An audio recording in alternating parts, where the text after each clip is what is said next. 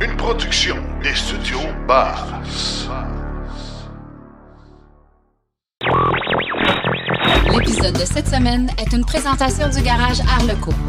Arleco, servir au-delà de la réparation. BP affirme que ses bornes de recharge vont bientôt générer plus de profit que ses pompes à essence. L'autonomie médiane des véhicules électriques a baissé en 2021 selon le PA. Il n'est toujours pas facile d'essayer d'acheter des véhicules électriques au Canada. Flow fournira les bornes de recharge pour les installations de GM. Un Winnebago ERV voit le jour. Chronique, il n'y a pas juste des voitures, on parle du VTT électrique River de Theron. À Chronique Innovée, on parle de l'utilisation de l'hydrogène dans des secteurs de niche. Et en grande entrevue, les véhicules électriques en long voyage l'hiver. Les bornes sont performantes, sont fiables. Honnêtement, euh, moi, je ne retournerai pas un thermique, même à, moins 30. là. Tout ça et bien plus encore dans la 118e de Silence on roule.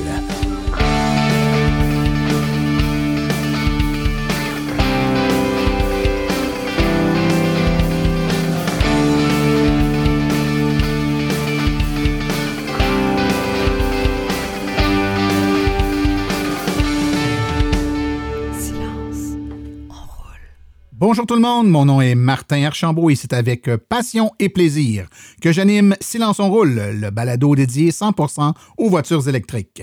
Silence on roule est également le fier partenaire de l'Association des véhicules électriques du Québec. J'espère que vous allez bien, que vous avez passé un bon deux semaines. Euh, écoutez, on a passé une, deux semaines avec des périodes de grand froid quand même, donc pour plusieurs nouveaux électromobilistes euh, qui n'ont pas expérimenté le froid euh, sur leur voiture électrique, ben, vous avez eu la chance là, dans les deux dernières semaines de voir l'impact. hein. Donc, euh, c'est pas si pire que ça finalement. Il faut juste euh, être un peu au courant de comment votre véhicule va se comporter et d'utiliser toutes les fonctionnalités qui sont là pour vous aider à amenuiser l'impact, particulièrement le préchauffage, etc. D'ailleurs, aujourd'hui, en grande entrevue, on a deux invités, François Baillargeon et François Villot, qui vont nous parler pas juste du froid, en fait, de planifier un long voyage, un long déplacement euh, en plein hiver. Donc, comment on planifie ça pour être certain que ça va bien se passer? Plusieurs ont peur de faire des longs voyages. On le voyait dans le temps des fêtes, des gens qui s'étaient achetés ou procuré un véhicule électrique au mois d'octobre-novembre, puis qui se disaient, ben, je vais aller euh, visiter de la famille dans le temps des fêtes. Comment je vais faire pour y aller? Euh, J'hésite un peu. Je sais pas si ça va bien aller avec ma voiture électrique. Finalement, il n'y a aucun problème. Puis vous allez écouter nos, nos, euh, nos, deux spécialistes vous en parler. De toute façon, les gens n'ont pas pu vraiment voyager dans le temps des fêtes. Ça réglait un peu le problème avec la pandémie. Mais quoi qu'il en soit, c'était dans les plans de pouvoir y aller. Donc, euh, on va pouvoir écouter ça un peu plus tard. Également, euh, très bientôt, nos abonnés seulement pourront avoir accès de façon inédite à un hors-série qui va traiter de Polestar, la compagnie Polestar qui est installée maintenant à Laval. On a eu la chance d'être invité par Polestar pour aller visiter leur nouveau point de service tout à fait euh, exceptionnel, construit à même des containers, donc une espèce de look euh, euh, industriel avec des containers recyclés. Et en même temps, on en a profité pour discuter avec eux de la marque, de la voiture, la Polestar 2. On a fait un essai routier. D'ailleurs, je vous propose d'en écouter tout de suite un bref extrait. Euh, La, Polestar 2, en fait, la première année complète de ce véhicule-là était en 2021. Les versions 2021 étaient euh, donc sont des versions qui venaient avec pas mal toutes les options possibles sur le véhicule, qui étaient uniquement des versions 4 roues motrices. On parlait d'un prix de départ de 69 900 dollars, donc une 4 roues motrices très bien équipée. En 2022, c'est vrai que cette configuration-là a changé puisque maintenant on a la possibilité de choisir une version 2 roues motrices ou 4 roues motrices. Euh, et en fait, le, le, le niveau d'option du véhicule a changé également puisque ce qui était standard, ce qui, ce qui incluait en fait deux groupes d'options qui s'appelaient le groupe, qui s'appelle d'ailleurs toujours le groupe plus et le groupe pilote. Le groupe plus pour des options de confort, le groupe pilote plus pour les aides à la conduite. Ce, donc ces deux groupes-là sont en option, représentent à peu près 10 000 dollars d'options. L'intérêt d'avoir changé notre configuration de prix, c'est que peu importe notre véhicule deux roues motrices ou quatre roues motrices, le prix de départ de ce véhicule-là ici au Québec est en bas de 60 000 dollars. Donc le fait d'être en bas de 60 000 dollars rend nos véhicules, nos deux versions éligibles au rabais provincial de 8 000 dollars. Et même si vous rajoutez les groupes d'options dessus, ce qui est important, c'est le prix de départ du véhicule. Donc, vous pouvez avoir une version avec toutes les options possibles, tous les équipements possibles sur cet auto-là, et elle va quand même rester éligible au rabais provincial de 8 000 dollars. Alors, nos abonnés auront accès à l'entrevue complète, l'intégrale de 25 minutes, incluant l'essai routier de la Polestar. Donc, si vous n'êtes pas abonné, faites-le tout de suite. Abonnement.silenceonroule.com. C'est gratuit. Vous allez pouvoir recevoir automatiquement sur euh, votre appareil euh, mobile ou votre tablette le podcast à toutes les parutions, y compris les hors-série. Alors, sans plus tarder, je vous propose tout de suite qu'on aille écouter les actualités dans le monde de l'électromobilité. Vous voulez des produits qui permettront d'augmenter la valeur de revente de votre véhicule? Chez Précision PPF Vitres teintées, nous sommes à votre service depuis 2015. Nos maîtres installateurs sont tous certifiés et ont plus de 17 ans d'expérience dans le domaine. Nous offrons un service de qualité inégalé quant à la protection par pierre, les soins nanocéramiques ainsi que les vitres teintées. Notre pellicule par pierre ultra résistante est invisible et conservera l'intégrité de votre véhicule tout en prévenant la rouille et en protégeant la peinture contre les débris de la route. Notre traitement nanocéramique possède un puissant effet hydrofuge et il préserve l'éclat et la brillance de votre peinture pour en faciliter l'entretien. Que ce soit pour votre voiture, votre résidence ou votre commerce, Précision PPF vitre teintée est là pour vous offrir la multitude d'avantages qu'offre la teinte de vitre. Venez nous rencontrer au 1970 boulevard des Laurentides à Laval. Appelez-nous au 450-490-4488 ou encore venez visiter notre page Facebook Précision PPF Vitre teintée. Nous comblerons vos exigences tout en vous offrant la qualité que vous recherchez.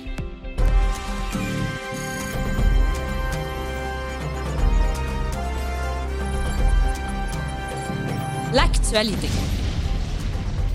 dans le monde des VE. Le géant pétrolier BP affirme que l'utilisation de ses bandes de recharge est sur le point d'être plus rentable pour l'entreprise que de remplir une voiture à combustion interne. Suis-je le seul à avoir des doutes? Ce changement pourrait marquer un tournant majeur pour les véhicules électriques et les grandes pétrolières. Emma Delaney, responsable des clients et des produits chez BP, a déclaré à Reuters Si je compare un réservoir de carburant à un réservoir euh, de recharge rapide, nous nous approchons de la situation où les avantages financiers de la recharge rapide seront meilleurs qu'ils ne le sont avec les carburants fossiles. Delaney n'a pas révélé précisément quand BP s'attend à avoir un bénéfice de recharge de véhicules électriques qui éclipseront les bénéfices des voitures à carburant traditionnels. Mais la société a signalé que les ventes d'électricité pour la recharge de véhicules électriques ont augmenté de 45% du deuxième au troisième trimestre de 2021. Information surprenante ou pas, l'autonomie médiane des nouveaux modèles de véhicules électriques vendus aux États-Unis a diminué pour la première fois en 2021, selon l'EPA. Pour l'année 2021, l'autonomie médiane des véhicules électriques était de 376 km contre 416 km pour 2020, a déclaré l'EPA dans un article sur son blog. Notez que ces données ne sont pas pondérées par les ventes et les euh, modèles disponibles. Il s'agit plutôt d'une médiane mathématique basée sur toutes les variantes auxquelles l'EPA a attribué une note pour l'année 2021. L'autonomie médiane a probablement chuté en raison de l'introduction de plusieurs nouveaux modèles avec une autonomie euh, nominale inférieure à 402 km, mais très peu de modèles offrant moins de 321 km, incluant la Porsche Taycan, la Volkswagen ID4, la Polestar 2 et la Ford Mustang Mach-E. Selon le dernier euh, sondage de Transport Canada auprès des concessionnaires automobiles, il n'est toujours pas facile pour la plupart des Canadiens d'acheter ou d'essayer une voiture électrique, même s'il y a plus de véhicules électriques disponibles. Dans un sondage de Transport Canada et du groupe Dunsky Energy de Climate Advisor de Montréal, on a contacté près de 80% des concessionnaires à travers le Canada et constaté une augmentation du nombre de véhicules électriques disponibles, mais plus de la moitié des concessionnaires n'en avaient toujours pas en inventaire. C'est la cinquième année que Transport Canada demande à Dunsky d'enquêter sur les concessionnaires automobiles du Canada. Le rapport de 2021 publié par Transport Canada en mars dernier confirme que même si la disponibilité des VE s'améliore dans certaines régions, par exemple, l'accès à la technologie continue d'être un obstacle à l'adoption. C'est le paradoxe de l'œuf et de la poule, a déclaré Jeff Turner, responsable senior de la recherche chez Dunsky et responsable de la pratique de la mobilité. Je pense que les résultats que nous avons constatés confirment qu'il y a une amélioration significative de la disponibilité des véhicules électriques par rapport aux années précédentes, entre autres. Une augmentation significative en termes de chiffres absolus, mais en même temps, il est assez clair que le manque de disponibilité demeure toujours un obstacle important à l'adoption de nombreuses régions du pays. Flow, basé au Canada, plus précisément au Québec, a annoncé l'installation de la première vague de bornes de recharge pour véhicules électriques dans le cadre d'un accord pluriannuel avec GM, par laquelle Flow fournira les bornes de recharge rapides et niveau 2 qui seront installées dans les installations de l'usine aux États-Unis. Au cours des deux dernières années, la collaboration entre Flow et GM n'a cessé de croître et de prospérer grâce à différents accords. Cette fois-ci, nous sommes particulièrement fiers d'appuyer les démarches de GM vers une électrification complète de ses installations de bornes de recharge avec des bornes Flow dans les stationnements des employés qui répondront aux besoins des employés qui conduisent des véhicules électriques, a déclaré Louis Tremblay, président et chef de la direction chez Flow. Deux véhicules concept dévoilés la semaine dernière au Florida RV Super Show 2022 laissent entrevoir un avenir qui exclut l'essence et le diesel pour l'industrie des, des véhicules récréatifs. Le concept Winnebago e-RV est monté sur une fourgonnette Ford Transit, mais au lieu du E-Transit construit en usine, euh, le Winnebago utilise plutôt un transit standard en convertissant le groupe motopropulseur électrique de la compagnie Lightning E-Motors basé au Colorado. Selon Winnebago, en plus du nouveau mode de propulsion, le e-RV s'appuie sur une alimentation par batterie, euh, des appareils et des accessoires embarqués, incluant une alimentation courant continu 350 volts pour le chauffe-eau et le climatiseur de toit avec pompe à chaleur, une alimentation en courant alternatif à 120 volts pour alimenter un poêle à induction et un réfrigérateur. Ce dernier peut également fonctionner sur une alimentation en courant continu de 12 volts en cas de besoin.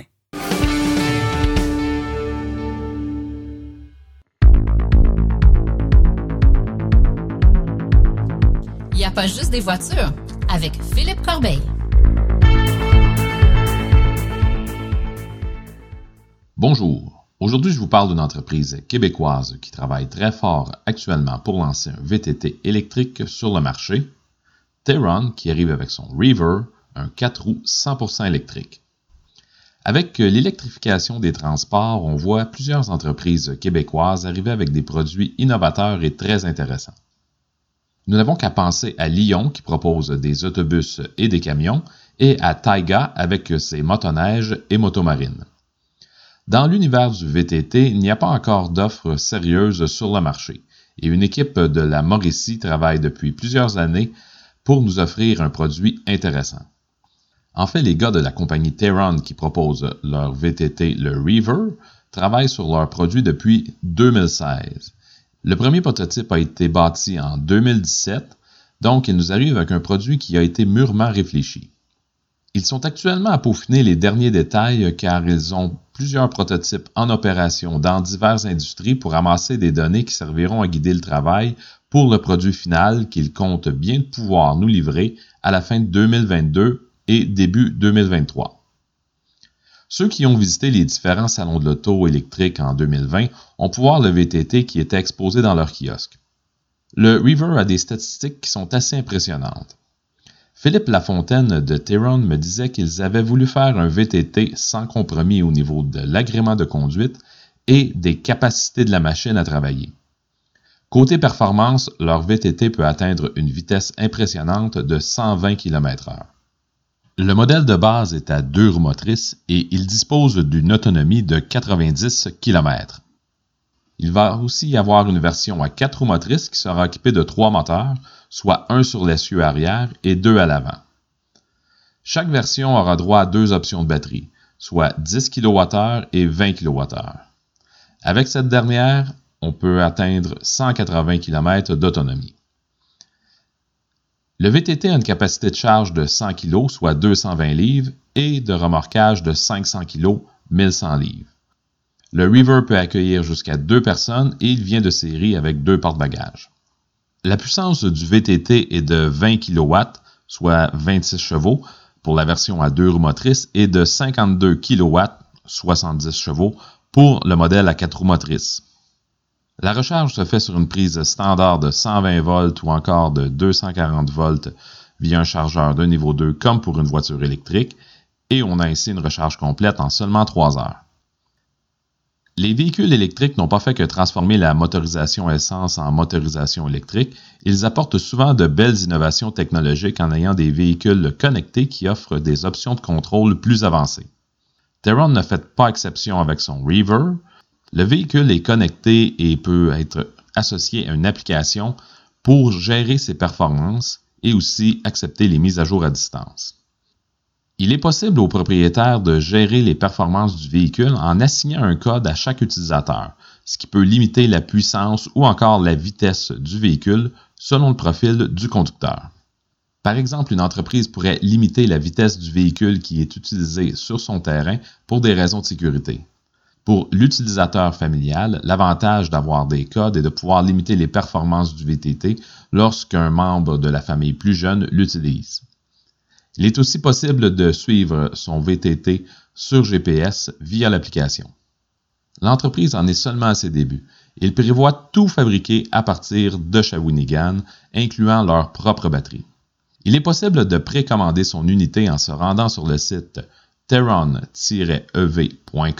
avec un dépôt de seulement 250 le prix du modèle de base à deux roues motrices est fixé à 15 000 canadiens et l'entreprise prévoit pouvoir organiser des essais de ces véhicules dès l'été 2022.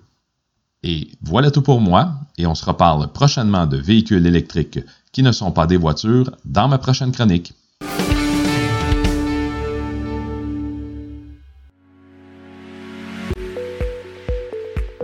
Vous venez de faire le saut vers l'électrique et devez réfléchir à vos recharges. Vous voulez une borne au chalet? Vous voulez une solution rapide et sans embûches?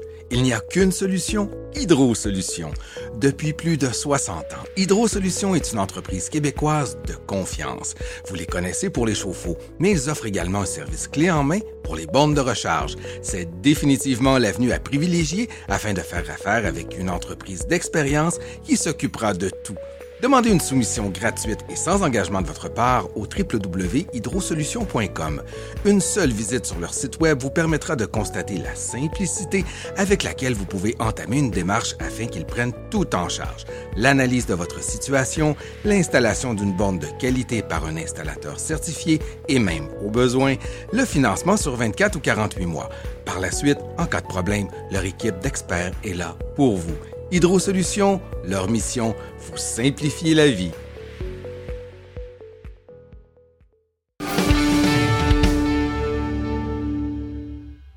Rendu à ce temps-ci de l'année, le temps froid est vraiment bien installé.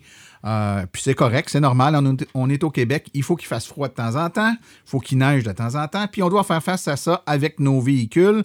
Beaucoup d'auditeurs m'ont posé au fil du temps des questions en lien avec l'optimisation euh, et la planification de voyages de longs déplacements avec un véhicule électrique l'hiver. On sait que l'hiver va affecter le véhicule et on sait qu'on doit euh, planifier, organiser, se préparer adéquatement. Pour en parler, j'ai avec moi euh, deux personnes qui euh, sont familiers avec ce, type de déplacement. C'est deux François. Le premier est François Baillargeon. Bonjour François. bonjour Martin. Et pour t'accompagner, un autre François, lui, il n'a pas besoin de présentation, il a son thème d'ouverture. Mesdames et messieurs, voici le seul et l'unique François Villot.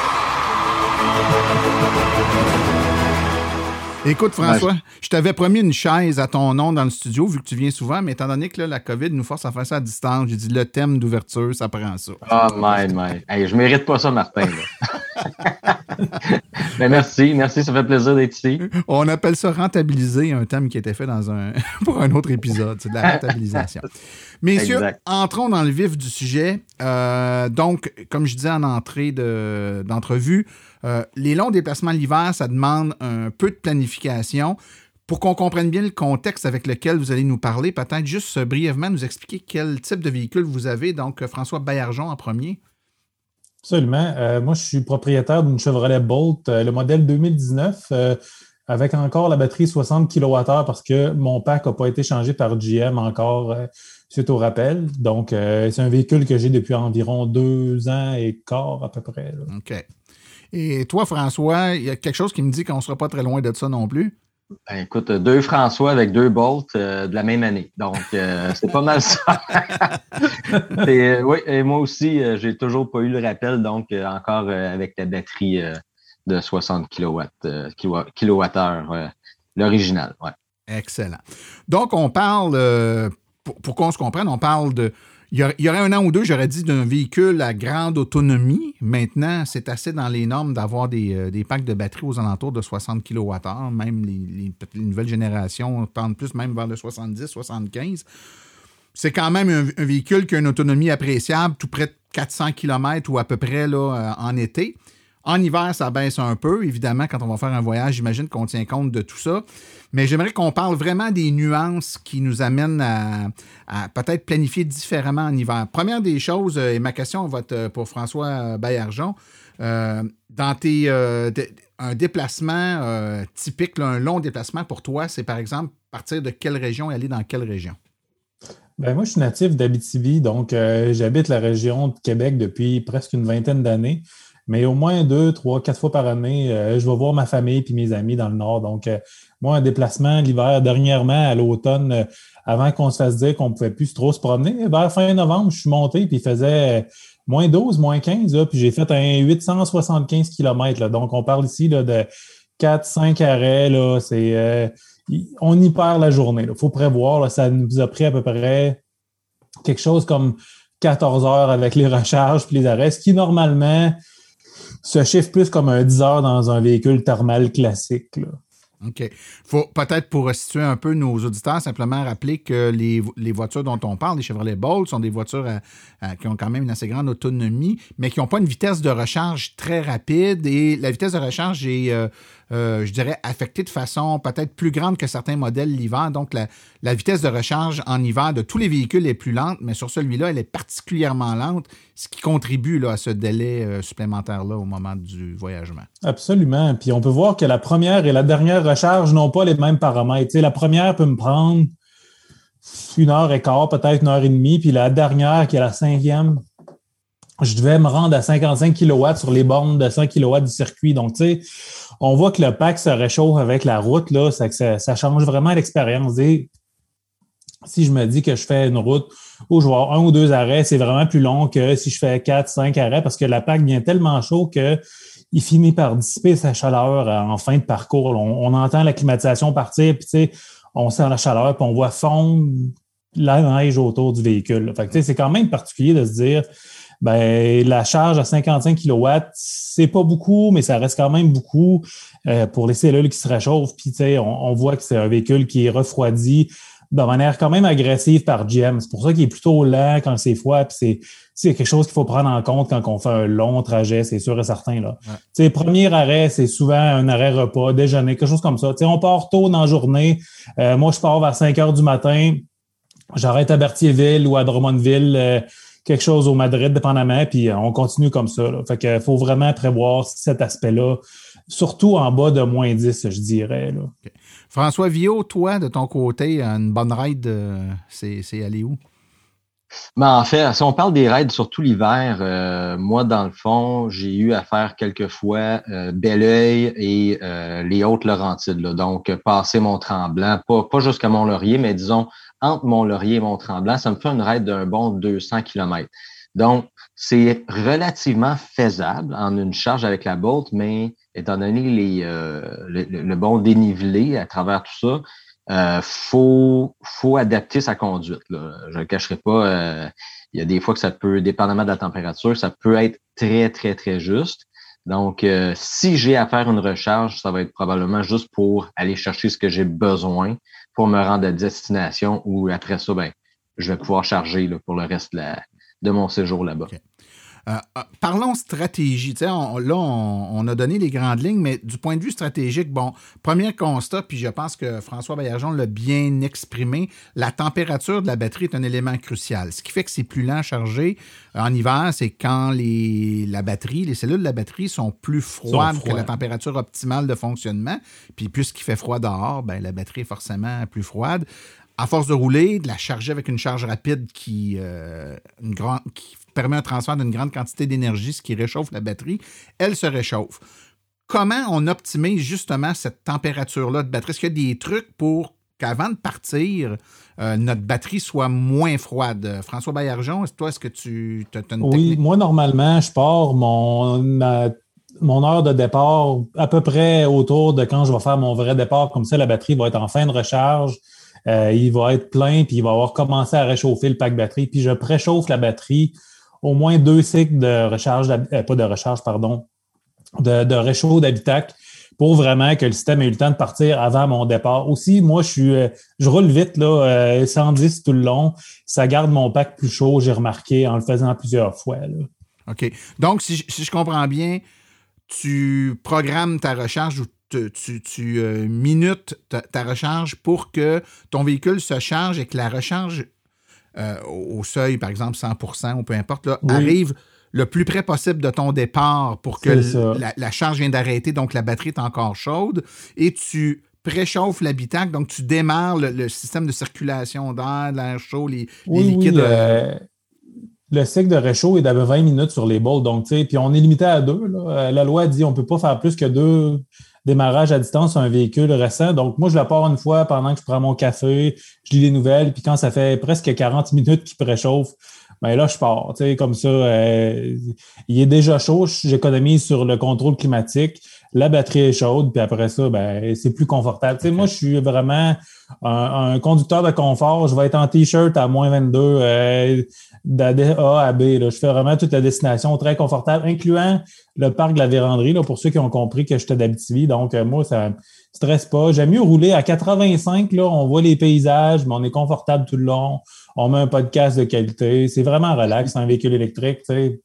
Moi, c'est plus comme ça. Il y en a beaucoup qui, qui c'est l'inverse. Là. Ah, on met pas de climat, puis euh, on chauffe avec les bancs. Moi, je me suis dit, j'avais une grosse batterie pour être en confort. Je préfère ça. Puis ça garde ma batterie chaude, en fait. Toi, François Vio, est-ce que tu as la même approche? Pas mal la même approche. Euh, ben, je ne sais pas pour euh, l'autre François, mais pour moi, avoir, ayant possédé une Leaf avec beaucoup moins d'autonomie avant, j'avais développé des trucs à ce moment-là que j'ai perpétuer un peu malgré que j'ai plus d'autonomie. Donc, j'utilise presque plus les bornes. Par contre, on reste un peu avec les mêmes habitudes. Comme, comme François dit, euh, la Bolt, euh, le fait de la préchauffer va beaucoup, beaucoup aider aussi. Euh, je veux dire, je pars, pars pas de la maison en n'importe quel temps, que peu importe où je vais, je vais toujours préchauffer moi aussi. J'imagine qu'après 40 minutes, moi je l'ai jamais fait, mais ça doit être chaud en tabarouette dans une Bolt, parce qu'après 20 minutes, je peux te dire que c'est quand même chaud, mais pour les longs voyages, j'en doute pas que ça doit vraiment aider parce que après, tu peux vraiment utiliser euh, moins de chauffage euh, pour garder euh, ton, ton, confort à l'intérieur de la voiture. Fait que, au même titre que justement, tu préchauffes la voiture, en même temps, la batterie se précharge, se préchauffe également.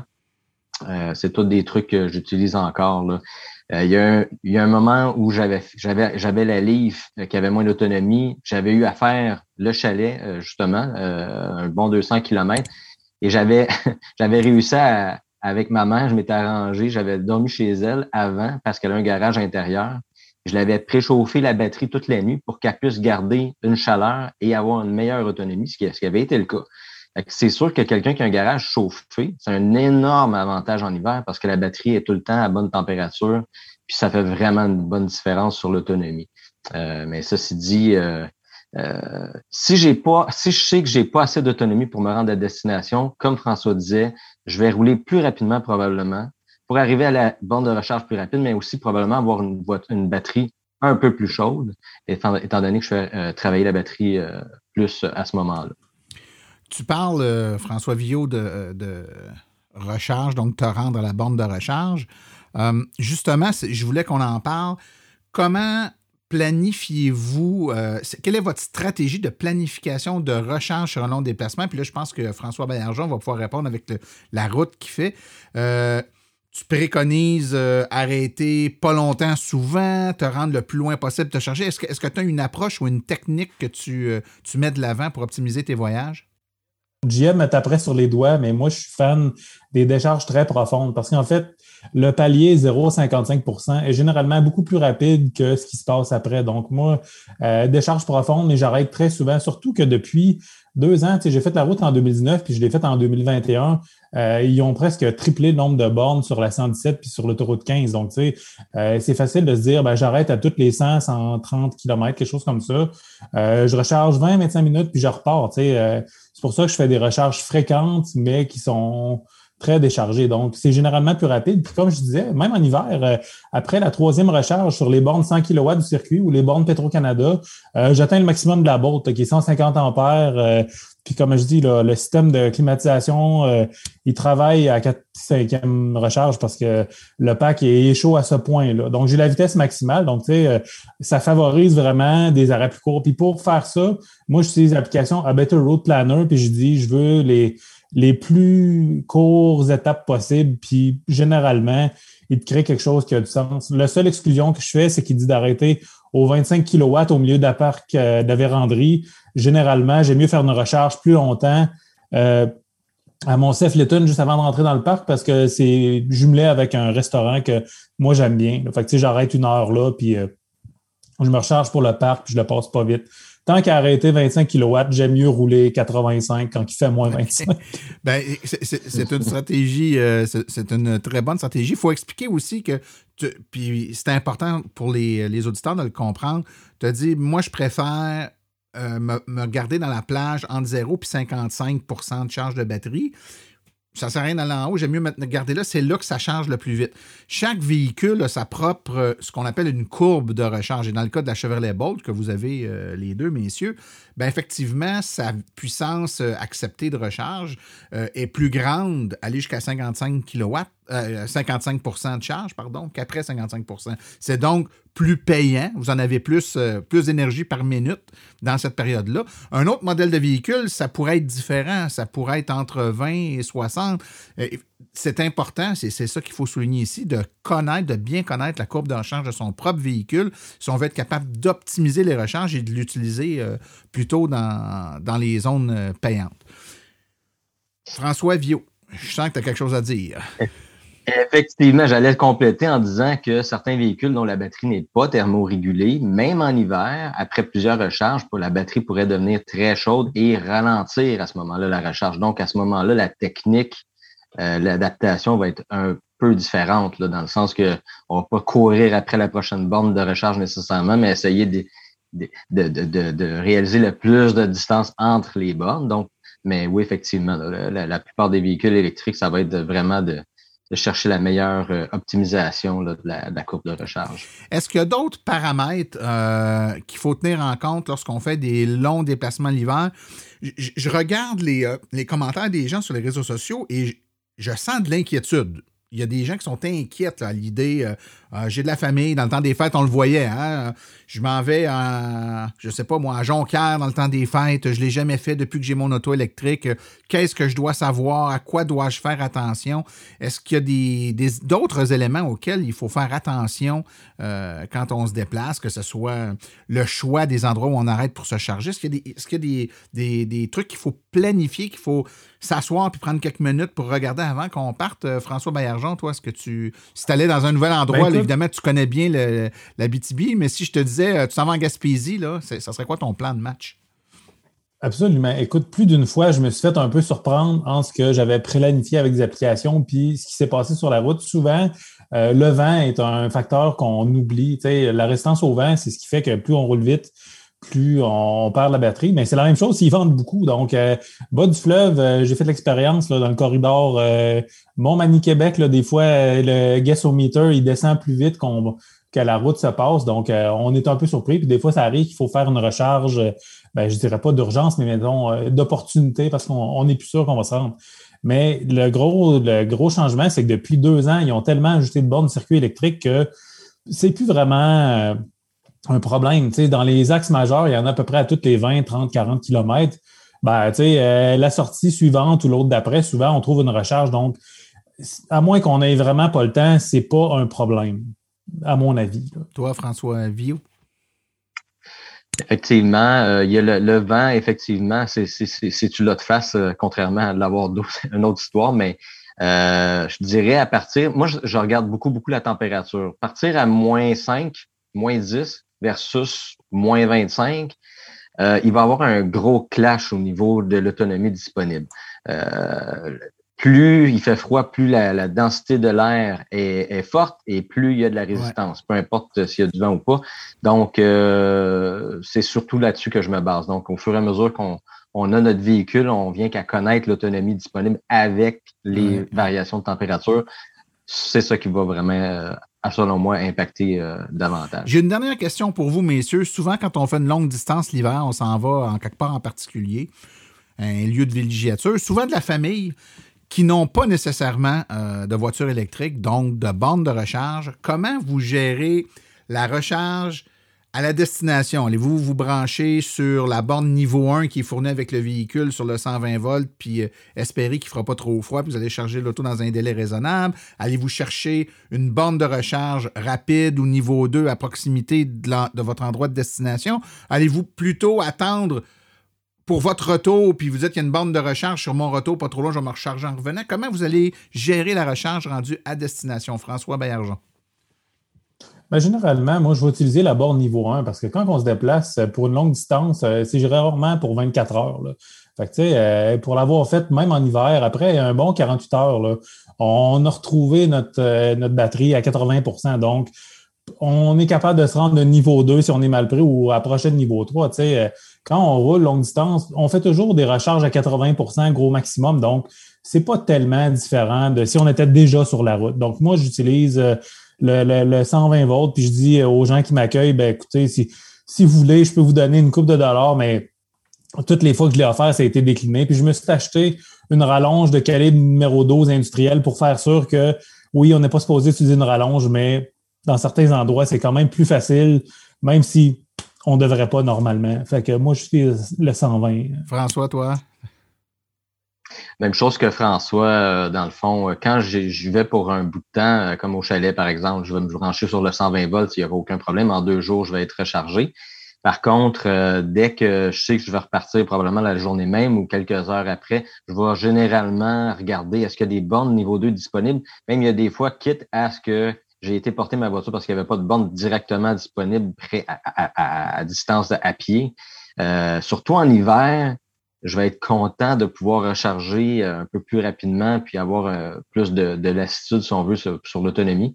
Donc, c'est arrivé que quelqu'un est venu me chercher ou j'ai, je me suis je me suis organisé pour aller avec quelqu'un avec la voiture pour aller la porter à une borne niveau 2 et après ça pouvoir repartir avec la pleine autonomie, par exemple. Ben, c'est des très bons trucs, messieurs. Alors, euh, j'invite nos auditeurs, si euh, suite à cette euh, l'écoute de cette entrevue-là, vous avez, vous aussi, de votre côté, des idées ou des, des trucs, des stratégies que vous utilisez pour optimiser vos, vos déplacements plus longs en hiver. Puis pourquoi on dit plus long, c'est que ces trucs-là, en fait, ils auraient été bons sur des déplacements plus courts euh, il y a cinq ans avec des véhicules qui avaient 150 km d'autonomie. Maintenant, nos véhicules ont plus d'autonomie, donc on est confronté au problème qu'on avait à 150 km maintenant après 300 ou 400 km. Donc, c'est lorsqu'on fait des longs déplacements qu'on vit essentiellement. C'est, euh, ben, je ne sais pas si on devrait appeler ça une problématique, mais plus c'est ces enjeux-là qu'il faut tenir en compte, donc d'être capable de, de s'approvisionner en électricité puis de voyager. Ce que je retiens, euh, puis François Baillargeon l'a très bien exprimé, euh, la grande disponibilité euh, des, points de recharge fait en sorte que, oui, ça prend un peu de planification, mais il n'y a rien de. Il a rien de très complexe maintenant entreprendre des longs voyages avec des voitures électriques. Simplement prendre le temps de regarder avant de, quitter entre là où on part, là où on s'en va, puis par les grandes routes qu'on va prendre, où sont les points de recharge, se rassurer sur le fait qu'il y en a suffisamment. Puis techniquement, il n'y a pas grands enjeux euh, qui vont ressortir de là. Je vous laisse une petite minute pour le mot de la fin, François Vaillargeon. Ben, moi, je vous encourage à voyager électrique. C'est généralement économique, c'est fiable, puis avec Hydro-Québec, c'est rendu facile. L'application est là. Les bornes sont performantes, sont fiables. Honnêtement, euh, moi, je ne retournerai pas un thermique, même à, moins 30. François Viau. On a deux voitures à la maison, dont une à essence. Et puis, euh, je vais te dire, pour la majorité, la très, très grande majorité, même l'hiver, même à moins 20, on trouve toujours moyen de, prendre la voiture maintenant, peu importe où on va. Euh, la voiture électrique, euh, comme François l'a dit, les bornes rapides sont vraiment partout. Il y a beaucoup plus de bornes niveau 2 aussi qu'avant. Donc, à destination, c'est possible de charger euh, la plupart du temps. Donc, et c'est vraiment beaucoup plus économique. Messieurs, merci beaucoup pour votre présence au podcast aujourd'hui. Merci. Ben, moi, c'est tout le monde.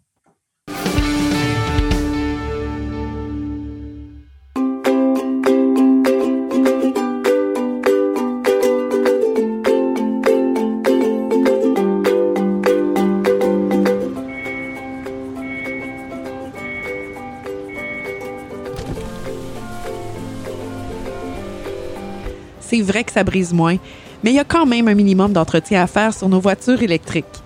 Quand est venu le temps de faire l'entretien de mon véhicule, j'ai choisi de faire confiance à l'équipe d'Arleco plutôt que le concessionnaire. Ça fait maintenant trois générations que cette entreprise familiale chouchoute nos voitures et ils ont été parmi les premiers à s'engager activement dans l'électrification des transports tout en adoptant des procédures et des produits sains pour l'environnement. Avec ses techniciens spécialement formés à l'entretien et réparation des voitures hybrides et électriques, Arleco nous offre aujourd'hui la même qualité de service sur nos VE qu'elle a toujours livré depuis bientôt 40 ans. De plus, chez Arleco, j'obtiens 10% de rabais sur la main-d'œuvre et les traitements anti-rouille avec ma carte membre hors de l'AVEC.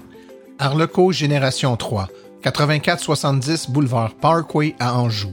514 352 1446 ou arleco.ca. Arleco, servir au-delà de la réparation.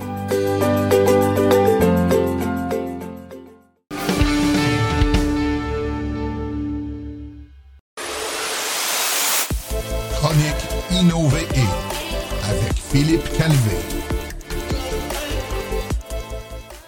Pour ma chronique aujourd'hui, je revisite le sujet de l'hydrogène dans les transports, car le sujet a refait surface ces derniers temps avec l'annonce des investissements du Québec dans l'hydrogène vert en novembre dernier lors de la COP 26. Pour partir de la base, l'hydrogène est le premier élément du tableau périodique, identifié par la lettre H, et c'est aussi le plus léger et le plus abondant sur Terre. Dans l'industrie, il est souvent combiné à une autre molécule d'hydrogène pour donner du H2. Et dans la nature, combiné à l'oxygène, vous en consommez tous les jours sous forme d'eau. Lorsque l'hydrogène est utilisé dans une pile à combustible dans un véhicule, seulement de la vapeur d'eau en sort, d'où son intérêt. Mais ce n'est pas aussi simple. L'hydrogène n'est pas toujours fabriqué à partir de l'eau par électrolyse. On peut typiquement lui attribuer une couleur de façon imagée en fonction de la matière et des sources d'énergie utilisées lors de son cycle de production. Actuellement, 95% de l'hydrogène consommé à l'échelle mondiale est produit à partir de gaz naturel ou de charbon et qualifié d'hydrogène gris ou bleu. C'est le moins dispendieux. Mais il serait pour le moins bizarre d'utiliser cette source dans une voiture électrique puisque la production d'un kilo d'hydrogène à partir de gaz naturel entraîne l'émission de 9 kg de dioxyde de carbone. L'hydrogène peut aussi être produit par électrolyse de l'eau en faisant passer un courant électrique dans l'eau pour décomposer ces molécules, H2O, et en extraire l'hydrogène, H2, ou encore en utilisant de la biomasse.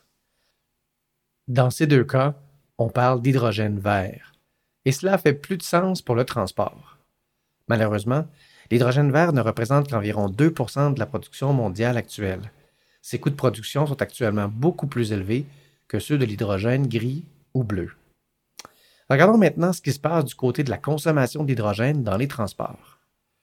Dans les véhicules électriques dits à pile à combustible, l'hydrogène joue le rôle de carburant pour produire de l'électricité sur demande. La réaction de l'hydrogène avec l'oxygène libère de l'énergie récupéré sous forme d'électricité et de chaleur, et produit aussi de la vapeur d'eau. Jusqu'ici, tout semble parfait. Alors, si on est capable de fabriquer des véhicules utilisant de l'hydrogène avec lesquels on pourrait aller faire le plein aussi rapidement qu'à l'essence, pourquoi continuer à fabriquer des voitures à batterie et ne pas tout passer à l'hydrogène immédiatement? La réponse n'est pas simple et fait intervenir plusieurs éléments. Premièrement, on doit s'entendre sur le fait que seul l'hydrogène vert doit être utilisé dans les véhicules pour faire du sens sur le plan environnemental. Ensuite, selon le Forum économique mondial, l'hydrogène vert perd une quantité considérable d'énergie à chaque point de la chaîne d'approvisionnement. Environ 30 à 35% de l'énergie est utilisée au cours du processus d'électrolyse, puis son transport et son stockage nécessitent des apports énergétiques supplémentaires qui sont typiquement de 10 à 12% puis, finalement, l'utilisation dans les piles à combustible entraînera une perte d'énergie supplémentaire de 40 à 50 Donc, au mieux, il resterait environ 30 à 40% de l'énergie initiale disponible pour faire fonctionner le véhicule.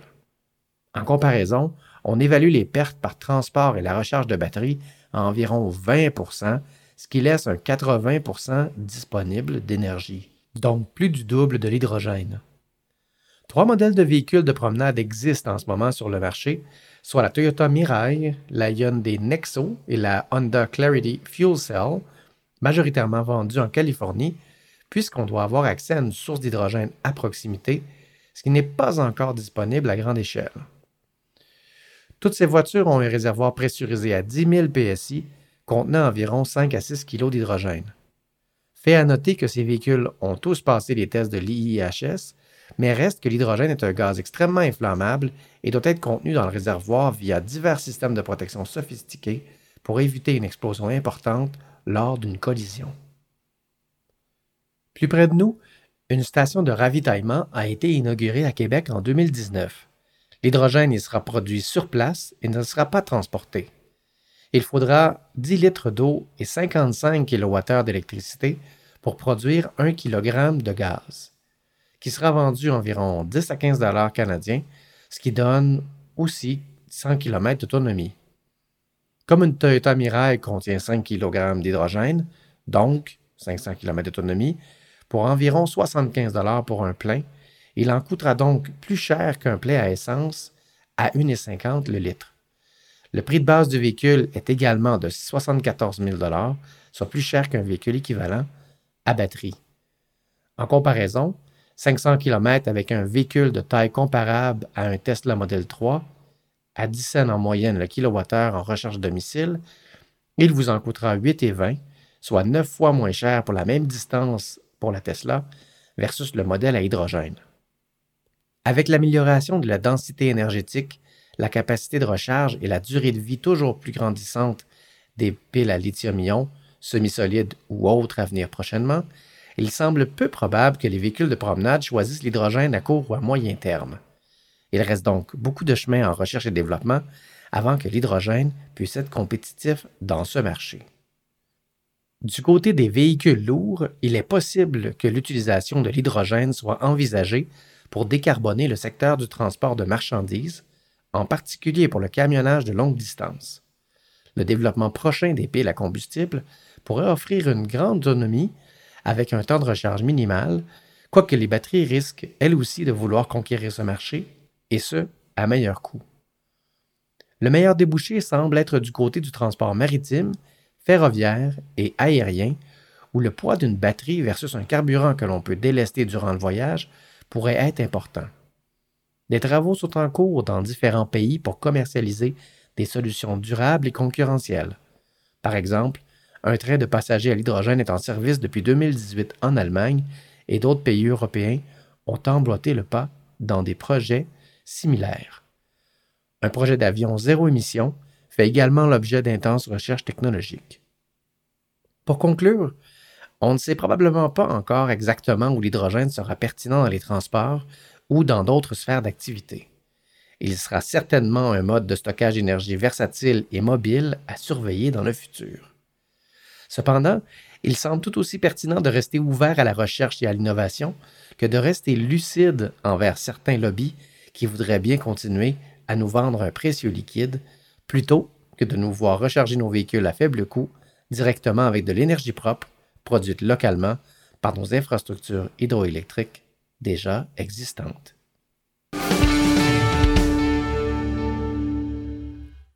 Voici les activités à venir dans le monde de l'électromobilité dans les prochaines semaines.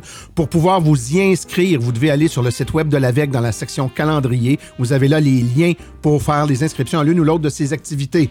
Jeudi, le 10 février de 19h à 20h, c'est un kiosque virtuel avec où des experts, un panel d'experts répond à vos questions.